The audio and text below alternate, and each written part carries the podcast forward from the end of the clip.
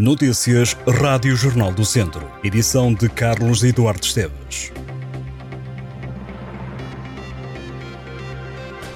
Depois do Alentejo registrar quebras de até 90% na produção de mel, o distrito de Viseu segue igualmente numa rota negativa para este ano, embora não seja apenas o calor o responsável pela quebra na produção.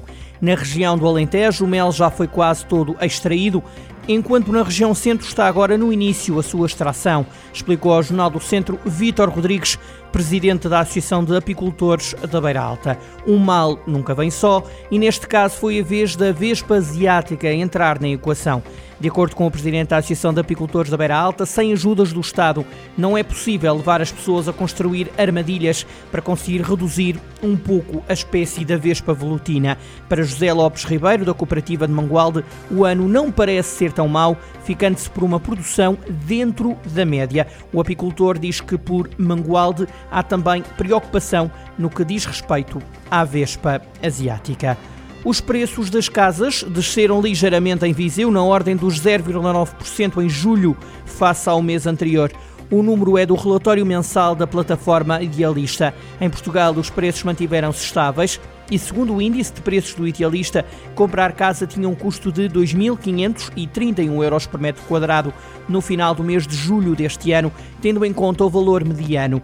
Este não é, contudo, um cenário visível em quase todo o território português, já que as casas ficaram mais caras em oito capitais de distrito entre junho e julho, com Viana do Castelo a liderar as subidas. Em Lisboa e Faro, os preços das casas mantiveram-se estáveis neste período. Já em relação à variação anual, os preços das casas em Portugal subiram 6,2%. Viseu foi uma das exceções com uma descida de preço. Lamelas e Mortágua já conhecem o calendário da primeira fase do Campeonato de Portugal. As duas equipas que vão representar o distrito na prova sabem de antemão que começam a jogar a 20 de agosto e que terão pela frente 26 jornadas. Há quatro séries e as equipas foram distribuídas geograficamente. Entraram em prova 56 clubes, o que faz um total de 14 por série. Os dois representantes do distrito não ficaram juntos. O Lamelas, que chega da divisão de honra, jogará a Série B.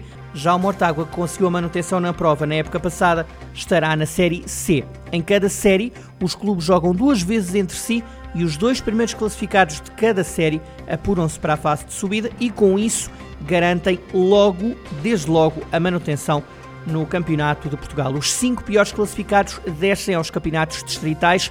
Tanto Lamelas como Mortágua começam o campeonato em casa e terminam também no respectivo estádio. O arranque do Lamelas será diante do Gondomar. Já o Mortágua recebe o Vitória de Cernas. A última jornada do Lamelas será à frente ao Beira-Mar. O Mortágua é um anfitrião do União 1919.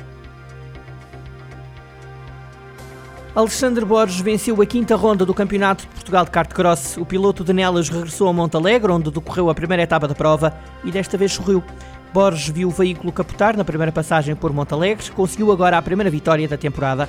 Num fim de semana de calor, dentro e fora de pista, por terras do Barroso, o piloto da Nela Sport apresentou-se forte desde o início da corrida. Nas corridas de qualificação impôs-se, venceu no somatório das três qualificações, com duas vitórias absolutas e uma segunda posição, garantiu assim o primeiro lugar da grelha de partida para a final.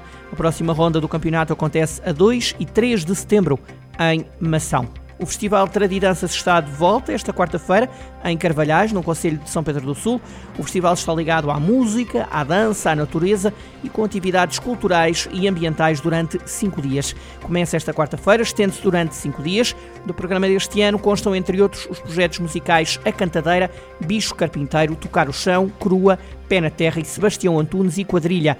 São vários os espaços de programação que, além dos concertos, envolvem bailes com música ao vivo, protagonizados por mais de uma dezena de grupos e oficinas de dança. Está a decorrer em Carregal Sal a campanha de investigação arqueológica 2023. A ação reúne investigadores e alunos do Centro de Arqueologia da Universidade de Lisboa e do Departamento de Arqueologia e Antropologia da Universidade de Birdmouth, em Inglaterra.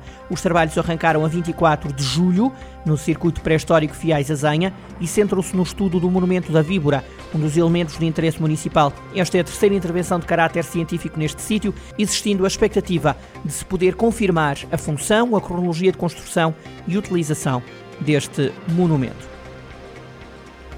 Manuela da Conceição Ferreira é a nova presidente da Escola Superior de Saúde de Viseu. A posse decorreu numa cerimónia no Politécnico. O presidente do IPV, José Costa, impulsou ainda aos vice-presidentes Olivério de Paiva Ribeiro e Maria Odete Pereira Amaral, ambos professores adjuntos na Escola Superior de Saúde de Viseu. No discurso decorrente da tomada de posse, José Costa salientou como prioridades para o futuro parcerias com a comunidade envolvente e o reforço da imagem de qualidade que o Politécnico de Viseu, no seu todo, deve prosseguir.